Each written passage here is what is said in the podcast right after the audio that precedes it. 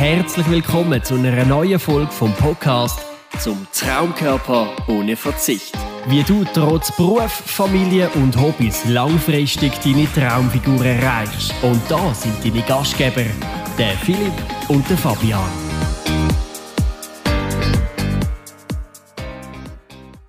So, herzlich willkommen zu einer neuen Folge bei unserem Podcast. Heute mal wieder mit mir, mit dem Philipp. Ich freue mich sehr, dass ich mal wieder eine Podcast-Folge aufnehmen darf. Jetzt, heutige Thema ist langfristig und nachhaltig abnehmen und das Ganze ohne schlechtes Gewissen. Wir kennen das Ganze ja schon ohne Jojo-Effekt oder nachhaltig ohne Verzicht, aber wie sieht das Ganze aus, nachhaltig ohne schlechtes Gewissen? Weil das ist das, wo auch wenn man es ohne Verzicht macht und ohne Jojo-Effekt macht, dann ist aber meistens nur das schlechte Gewissen irgendwo eben gleich noch präsent, oder wo wir dürfen ausmerzen.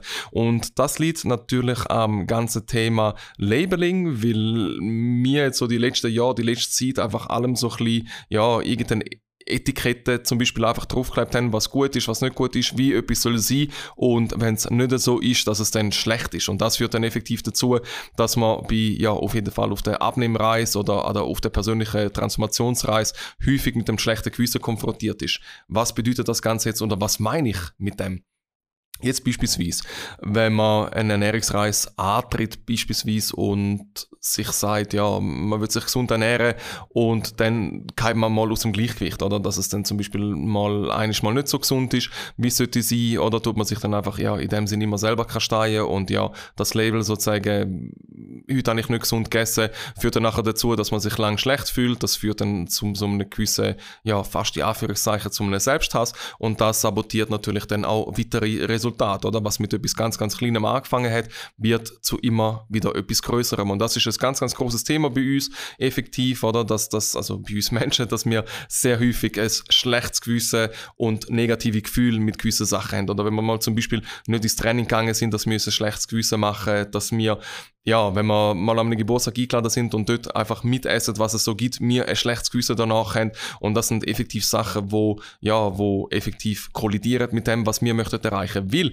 wenn du langfristig und nachhaltig möchtest abnehmen, dass das Ganze wirklich auch gesund ist und du nicht einfach sagst, ich nehme nachhaltig ab, aber sehr, sehr viel Selbsthass mit dir mitreißt die ganze Zeit, weil die Sachen doch nicht so laufen, wie du dir das Ganze vorstellst, ist es effektiv oder, ja, falls dir sehr, sehr schwer glücklich auf dem ganzen Weg zu sein oder das auch glücklich langfristig umzusetzen, das Ganze. Dann funktioniert es zwar gegen außen in dem Sinn, also dass man einfach sagt, hey, ich habe jetzt ähm, Resultat XY erreicht oder das, was ich mache, das funktioniert in dem Sinn so für mich. Aber die Frage ist immer, wie ist unsere Gefühlswelt parallel zu dem, oder? Also das eine sind unsere Resultate im Äußeren und das andere sind Resultate, die wir gleichzeitig im Inneren haben, oder? Und wenn wir quasi gewisse Tätigkeiten, gewisse Aktionen zu stark etikettieren, oder was gut und was schlecht ist und nicht einfach einmal sagen, es ist okay, oder? Es ist natürlich nicht auch rein gesundheitlich gesehen nicht okay, sich den ganzen Tag von irgendwelchen Chips und Süßigkeiten zu ernähren. Aber es ist absolut okay, mal ein Schöckeli zu nehmen. Und wenn man nicht gerade eine Banane oder Nüsse zur Hand hat, aber irgendwie so am Nachmittag merkt, dass der Zuckerspiegel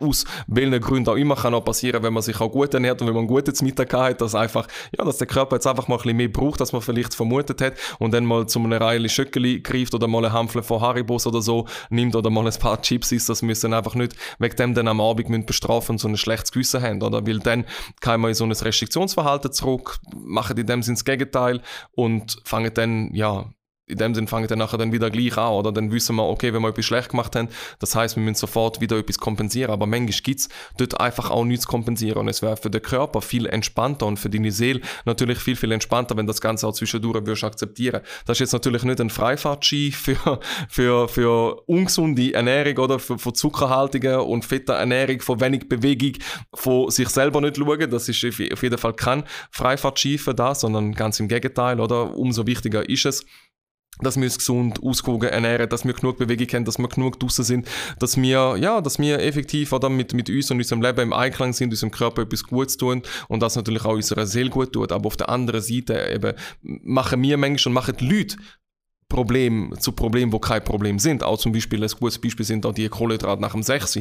Wir haben so ganz, ganz viele Leute bei uns, oder, wo bei uns startet und am Anfang sehr viel Angst davor haben, Kohlenhydrate zu essen. Allgemein Kohlenhydrate zu essen, weil irgendjemand das Label, das Etikette Kohlenhydrat gehen, das schlecht sind. Aber Kohlenhydrate sind in dem Sinne nicht essentiell, also wir sterben nicht, wenn wir keine essen, aber sie sind sehr, sehr wichtig für unsere Transformation, fürs Leptin, für unser Fettverbrennungshormon, allgemein für unseren Stoffwechsel, für unsere Muskeln, für unsere Stimmung, für unseren Stresslevel etc. Also wir brauchen am Ende vom Tag Kohlenhydrate, dass wir langfristig nachhaltig können abnehmen und darum ist auch nicht in dem Sinne nicht berechtigt und soll es auch nicht berechtigt sein, ein schlechtes Gewissen haben, wenn man Kohlenhydrate isst, aber das hat einfach in dem Sinne mit Labels zu tun oder? Mit Etiketten zu tun. Und da mein Appell an dich, prüf mal deine Etikette in dem Leben oder? Wo etikettierst du etwas, dass es schwarz und also nur schwarz oder weiß gibt, in dem Sinn, dass es nur es richtig oder falsch gibt bei dem Ganzen, wo aber effektiv auch grau beispielsweise in Ordnung wäre bei dem Ganzen. Weil eben, und häufig muss man sich auch hinterfragen, ob noch gewisse Etiketten vielleicht auch noch aktuell sind vielleicht zum Wissensstand von weiß nicht wie viel Jahren und Lobbyisten, wo, wo das Ganze so ein bisschen pushen, eben jetzt das Thema Kohlenhydrat,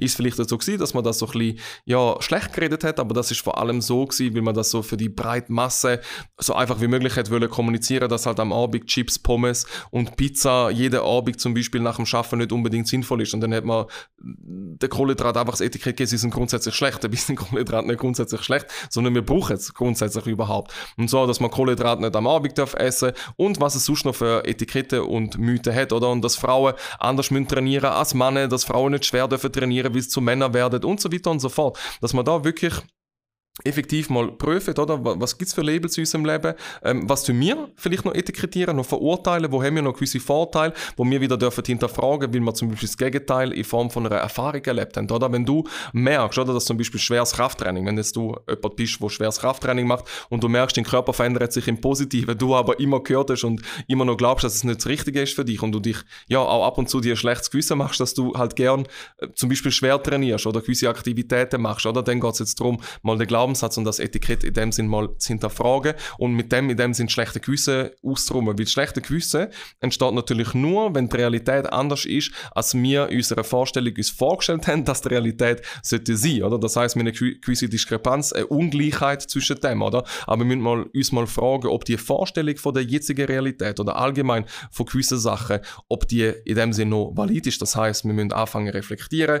Das wollen ganz, ganz viele wollen nicht, dass wir reflektieren, dass wir kritisch hinterfragen fragen. Aber das wäre jetzt effektiv mein Appell an dich, dass du mal kannst anfangen, gewisse Situationen, gewisse Umstände, gewisse, ja, gewisse Etikette, gewisse Aussagen, gewisse Glaubenssätze in dem Leben anfangen zu hinterfragen, zu schauen, was ist noch richtig, was stimmt nicht. Und mit dem dir natürlich das Leben einfacher machst, weil du dir viel weniger oft ein schlechtes Gewissen machst. Mit dem nicht sollst machen. Du sollst überhaupt kein schlechtes Gewissen machen für nichts. Du bist schon vollkommen und egal so wie du lebst, egal was du isst, oder? Aber wenn du vor allem das Ziel verfolgst und dann dort passiert es sehr, sehr oft, dass wir uns sehr häufig schlecht fühlen wegen Sachen, wo man gemacht haben oder wegen Sachen, wo man nicht gemacht haben, dass man wirklich hinterfragt, ob das Ganze so Sinn macht oder nicht. Und das macht die ganze Reise viel entspannter. Dann nehmen wir natürlich nicht nur einen äußeren Erfolg, wo man dann mit dem generiert, weil wir können in dem Sinn, ja, abnehmen, auch ohne Jo-Effekt etc. Oder wenn man das Ganze mechanisch zum Beispiel anschaut, aber Frage ist, oder, wie sieht es in unserem Inneren aus? Und wenn man das Ganze auch noch beherzigt und auch eine Diät oder respektive eine Ernährungsumstellung macht